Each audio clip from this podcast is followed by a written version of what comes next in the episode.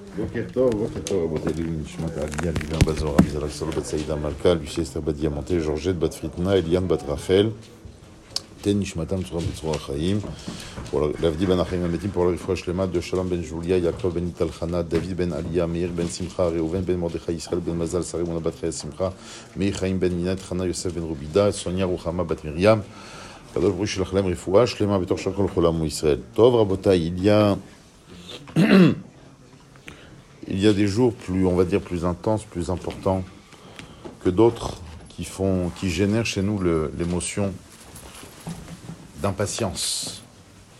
Effectivement, nous sommes à la veille de, de Tammuz.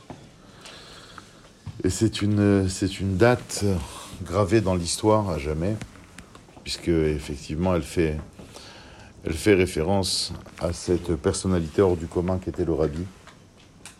Et donc je ne peux pas attendre demain pour euh, partager tellement, il y a deux choses à dire. Donc on va faire déjà la veille et demain on continuera à en parler. Et faire en sorte que le mérite de ce tzaddik puisse toujours générer de la bracha et apporte la Géoula, Bimera à tout Israël. J'ai oublié Pierre, les Nishmat. Abraham ben Moshe. Abraham ben Moshe. Euh, Nous lisons, nous lirons Bezrat Hashem ce Shabbat Parashat Korach. Généralement, Gimel Tammuz tombe toujours autour de Korach.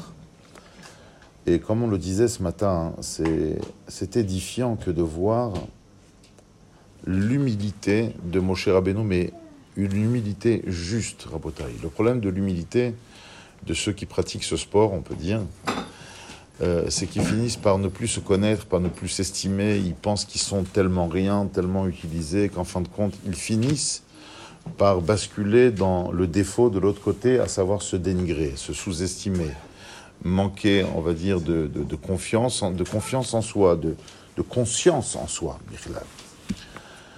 Et Moshe Rabbeinu, à travers la paracha de cette semaine, on a vu ce matin, hein, nous fait preuve une énième fois de son humilité extraordinaire.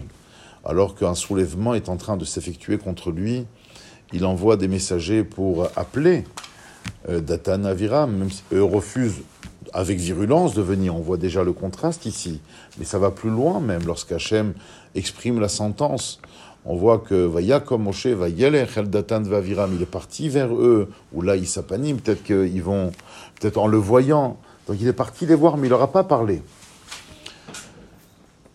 Et en fait, cette humilité qui, comme dans les Sfarim c'est marqué, elle permet à l'individu de pratiquer ce qu'on l'on appelle véritablement la vraie Ahavat Israël. En fait, mon cher Rabbeinu, par tous les moyens, essaye de sauver au maximum les gens qui ont sombré de l'autre côté, les gens qui ont plongé, on va dire, dans l'obscurité, dans les ténèbres. Et il essaye, au-delà de tout, de les sauver. Quand il s'agit des Meraglim, quand il s'agit des mythes onénimes, des mythes avim, à chaque fois, mon cher Rabbeinu essaye de les sauver. On dirait que, pour moi, en fait, c'est toujours un enchaînement très très logique. Une des figures que j'ai côtoyées, on va dire on va dire en live, a été mon maître, le, le Rav Citruc, et le Rav avait effectivement, et c'était le même cheminement. On retrouve le même cheminement chez ces grandes personnes. C'est qu'il y a une humilité exceptionnelle qui mène directement sur l'autoroute de la Havat Israël.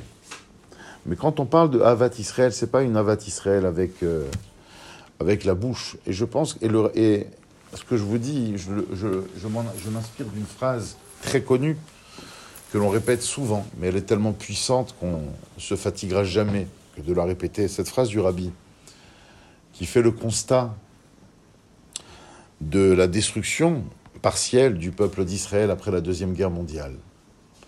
Et il dit justement, de la même façon qu'Hitler a cherché dans tous les recoins de la planète un juif pour le tuer, il est de notre devoir d'aller chercher avec le même enthousiasme, avec la même détermination, un juif pour le sortir des ténèbres et le ramener à la lumière, le ramener à son identité. C'est le pont que je voulais faire, Mechila, de, de- on va dire de, cette façon vulgaire de présenter les choses, mais je pense que la méchanceté, la mécréance de Korach met en valeur l'humilité de Moshe Rabbeinu. Si je peux me permettre, euh, la, folie monstrueuse et indescriptible de Hitler euh, donne naissance à la lumière du rabbi.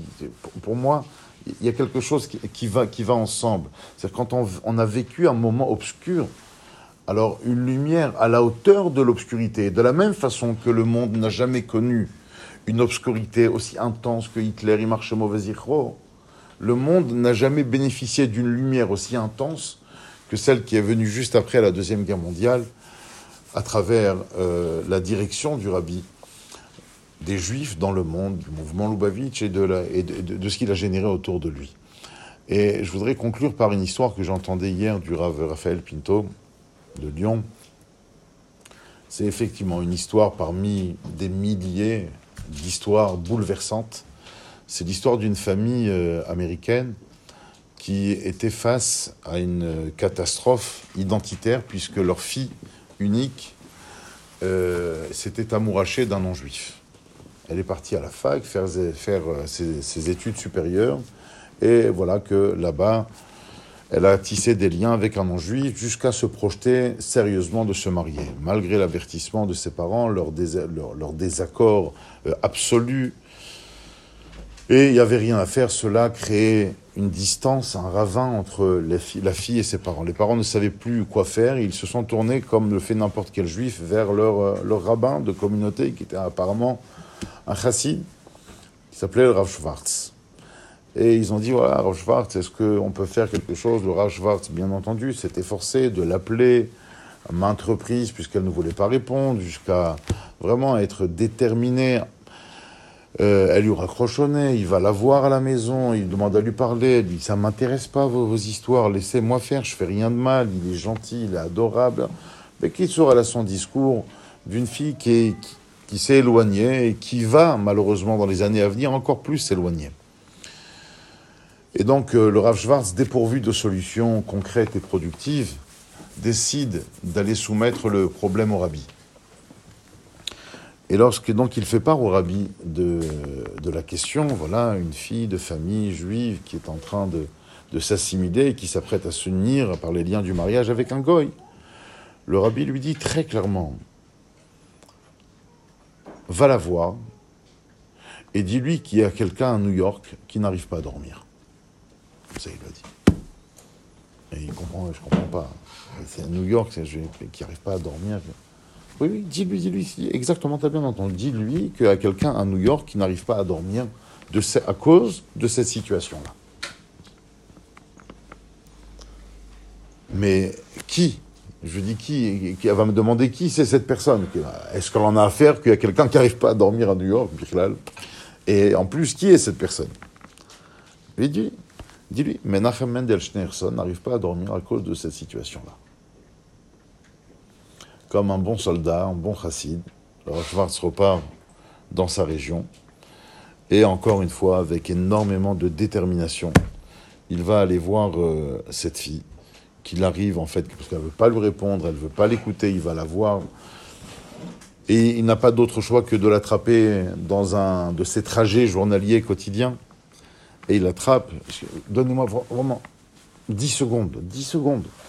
Non, mais vous me cassez la tête, je vous ai dit, ça m'intéresse. 10 secondes, je vous en supplie. Après, je vous laisse, tranquille. Qu'est-ce que vous voulez? Et là, il lui dit, effectivement, comme le rabbi lui a dit, voilà, il y a une personne à New York qui, à cause de votre situation, n'arrive pas à dormir. Et alors, enchanté, qu'est-ce qui se passe? Mais voilà, c'était mon devoir, je dois, je dois, vous dire, votre situation, elle met dans l'embarras beaucoup de gens et elle empêche quelqu'un à New York. Il dit, mais qui c'est cette personne qui n'arrive? Je lui dis, le, le, rabbi. Quel rabbi? C'est quoi le rabbi? C'est qui le rabbi? Menachem Mendel Schneerson mais je connais pas. Pour me dire ce nom, en plus je la connais pas, donc euh, c'est dommage, c'est dommage. Hein. Mais, euh, lui dit, mais le rabbi, vous n'avez pas entendu parler, c'est 70, etc. Et bien sûr, comme un bon chassid, toujours dans son portefeuille, il a la photo du rabbi avec lui. Et il va, il lui sort son portefeuille, il ouvre la photo du rabbi. Quand elle voit cette photo, elle est effarée, époustouflée, elle devient livide. Il dit, c'est pas possible, ça fait trois jours que je fais le même rêve d'un rabbin barbu qui vient et qui, me dit, ma fille, je t'en prie, sépare-toi de cet homme. Reviens à, ton identité, à tes racines. Ça fait trois jours et c'est ce type-là que vous me présentez. Elle était tellement estomaquée, effectivement, qu'elle a décidé de revenir à ses racines au sein de sa famille et s'est séparée. c'est juste, voilà, c'est des histoires de Chassim qui sont entièrement vraies, bien entendu. Et je me disais, moi, en entendant cette histoire, Alvaï qu'on ait un dixième de cette compassion face aux gens qu'on côtoie physiquement. Le rabbi avait la capacité, je ne sais pas si vous avez, ça, vous, ça vous viendrait à l'esprit de dire j'arrive pas à dormir à cause du problème du type que je connais pas, qui est, qui est, son choix, et ben il a qu'à assumer. C'est tout le bon sens du monde. C'est un amour d'une puissance phénoménale qui dépasse l'amour que nous on ressent pour les, pour les gens qu'on côtoie physiquement. Et lui avait cette compassion, mais encore inimaginable vis-à-vis d'une personne qui ne connaissait pas. Et la compassion interpelle. La compassion interpelle. Et jusqu'à lui donner le pouvoir, je ne sais pas moi, dans son rêve, celle qui a rêvé de faire intervenir les forces du ciel. Alors voilà, essayons, essayons, essayons de s'inspirer de cette euh, lumière incommensurable en, en évoluant, je pense, dans la Havat Israël, dans l'humilité, dans, dans la véritable humilité, dans la juste humilité qui nous amènera naturellement et automatiquement vers le véritable amour de chaque juif. Amen,